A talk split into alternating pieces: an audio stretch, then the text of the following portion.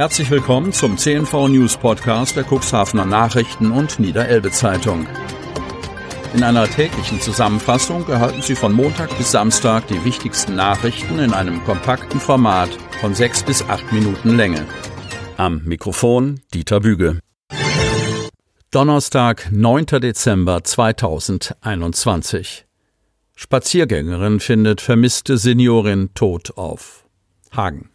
Seit dem 6. Dezember wurde die 79-jährige Ingetraut Lorenz aus Hagen im Bremischen vermisst. Am Mittwochnachmittag nun die traurige Gewissheit. Eine Spaziergängerin meldete der Polizei gegen 15.30 Uhr eine leblose, ältere Frau am Rande eines Waldgebietes nördlich der Ortschaft Bokel. Die alarmierenden Rettungskräfte konnten leider nur noch den Tod der Frau feststellen, so die Polizei. Noch vor Ort konnte die Vermisste identifiziert werden. Verkehrsunfall kostet Menschen das Leben. Kreis Cuxhaven. Am Mittwoch ereignete sich gegen 10.45 Uhr auf der B71 zwischen Beverstedt und Herstedt ein schwerer Verkehrsunfall. Nach bisherigen Erkenntnissen der Polizei fuhr ein 74-jähriger Beverstädter mit seinem Audi auf der B71 in Richtung Bremerförde. Ein hinter ihm fahrender 66-jähriger Lokstädter scherte mit seinem VW Golf zum Überholen aus und übersah dabei einen entgegenkommenden Sattelzug, der durch eine 59 jährigen Mann aus der Slowakei gelenkt wurde. Durch den Unfall wurde der Mann aus Lockstedt in seinem Pkw eingeklemmt und verstarb noch an der Unfallstelle. Der 74-jährige Beverstädter wurde durch den Unfall leicht verletzt, der Sattelzugfahrer blieb unverletzt. Kandidatur von Daniela Behrens ist offiziell. Kreis Cuxhaven. Seit Mittwochabend ist es nun auch offiziell, was die Niederelbe Zeitung und die Cuxhavener Nachrichten bereits am Dienstag berichtet hatten.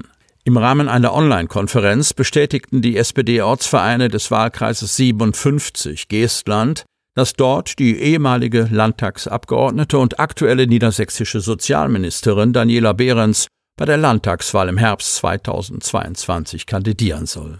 Ihr Mitbewerber bei der CDU, Klaus Seebeck aus Flögeln, ist vor noch nicht einmal einer Woche von seiner Partei nominiert worden. Keine Verstöße gegen neue Corona-Regeln. Cuxhaven. Die Polizei hat am Dienstag in Zusammenarbeit mit dem Gesundheitsamt des Landkreises Cuxhaven die Einhaltung der Corona-Verordnung kontrolliert.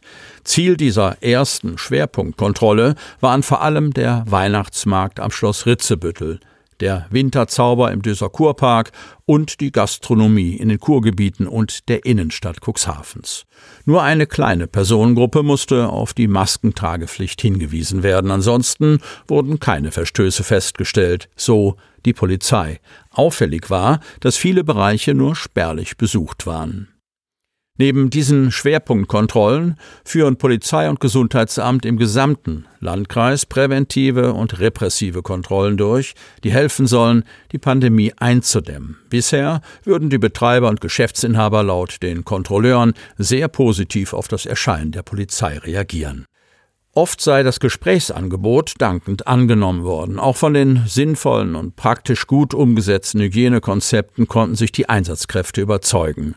Bei den Gesprächen wurde auch deutlich, dass sich die meisten Geschäfte auf Veränderungen der Regeln rechtzeitig vorbereiten, so Carsten Bode, Pressesprecher der Polizeiinspektion. In der nächsten Zeit wolle die Polizei in Zusammenarbeit mit dem Landkreis Cuxhaven täglich unterwegs sein, um die Einhaltung der aktuellen Corona-Verordnung zu überwachen. Natürlich immer in der Hoffnung auf gute Gespräche und wenig Verstöße, so die Einsatzkräfte. Glasfaser oder nicht? Hemmoor. Die Anmeldefrist für den Glasfaserausbau in der Samtgemeinde Hemmoor endet bald. Noch bis zum 18. Dezember können sich Haushalte für einen Anschluss an das Hochgeschwindigkeitsnetz der Deutsche Glasfaser entscheiden. Erreicht die sogenannte Nachfragebündelung bis dahin eine Quote von mindestens 40 Prozent, steht im Ausbau mit schnellen Internetanschlüssen nichts mehr im Weg. Derzeit fehlen noch Angaben des Unternehmens, nur noch wenige Prozente bis zur angestrebten Nachfragequote. Wir sind optimistisch, dass Hemmoor, Hechthausen und Osten die erforderliche Quote für den Glasfaserausbau erreichen können, sagt Oliver Prey, Projektleiter von Deutsche Glasfaser. Branche erwartet Aufwind aus Berlin. Cuxhaven. Die Windkraftbranche boomt weltweit. Davon profitiert der Cuxhavener Hafen schon heute in erheblichem Maße. Die Chancen, weiter zu expandieren, sind mit dem Regierungswechsel in Berlin und dem Bekenntnis zu den erneuerbaren Energien gestiegen. So sehen das jedenfalls die Akteure aus der hiesigen Hafenwirtschaft. Wir müssen jetzt zügig weitere Gewerbeflächen im deutschen Offshore-Industriezentrum ausweisen, erklärte am Mittwoch der Leiter der Agentur für Wirtschaftsförderung, Mark Itken. Die Konkurrenz in Esbjerg, Dänemark und in Emshaven, Niederlande, bereitet sich ebenfalls auf das zu erwartende Szenario vor. In zwei bis drei Jahren dürfte es zu einem verstärkten Ausbau der Offshore-Windenergie in der Nordsee kommen. Dann werden zusätzliche Produktions- und Hafenkapazitäten gebraucht. Die positive Entwicklung werde sich nach dem Regierungswechsel beschleunigen. Erneut Todesfall im Zusammenhang mit Corona-Infektion. Kreis Cuxhaven. Ein Mann aus der Gemeinde Schiffdorf ist im Zusammenhang mit einer Covid-19-Infektion gestorben, teilt der Landkreis Cuxhaven im Rahmen seines täglichen Berichts über das Infektionsgeschehen mit. Es betrübt mich, dass wir nach den ruhigen Sommermonaten wieder häufiger Todesfälle zur Kenntnis nehmen müssen.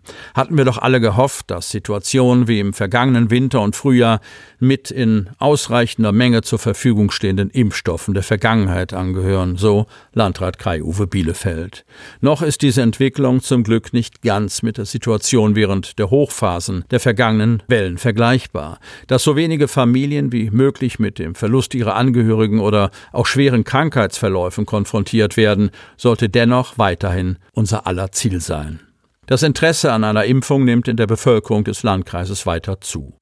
So wurde allein an den beiden ersten Tagen dieser Woche mit 3031 Impfungen der bisherige Höchstwert von 3536 Impfungen fast erreicht. Rekordverdächtig ist eine am Dienstag in Hemmo angebotene Impfaktion, die allein 906 Personen erreicht hat. Eine möglichst umfassende Immunisierung der Bevölkerung ist nach derzeitigem Kenntnisstand die einzige Möglichkeit, der Pandemie zu entkommen, ist Bielefeld überzeugt. Am Mittwoch meldete der Landkreis 63 Neuinfektionen. Die Zahl der akuten Infektionen beträgt 390. Zwei Personen werden auf einer Intensivstation behandelt, davon eine an der Beatmung. Die Sieben-Tage-Inzidenz für Neuinfektionen pro 100.000 Einwohner beträgt 127,7. Sie möchten noch tiefer in die Themen aus Ihrer Region eintauchen?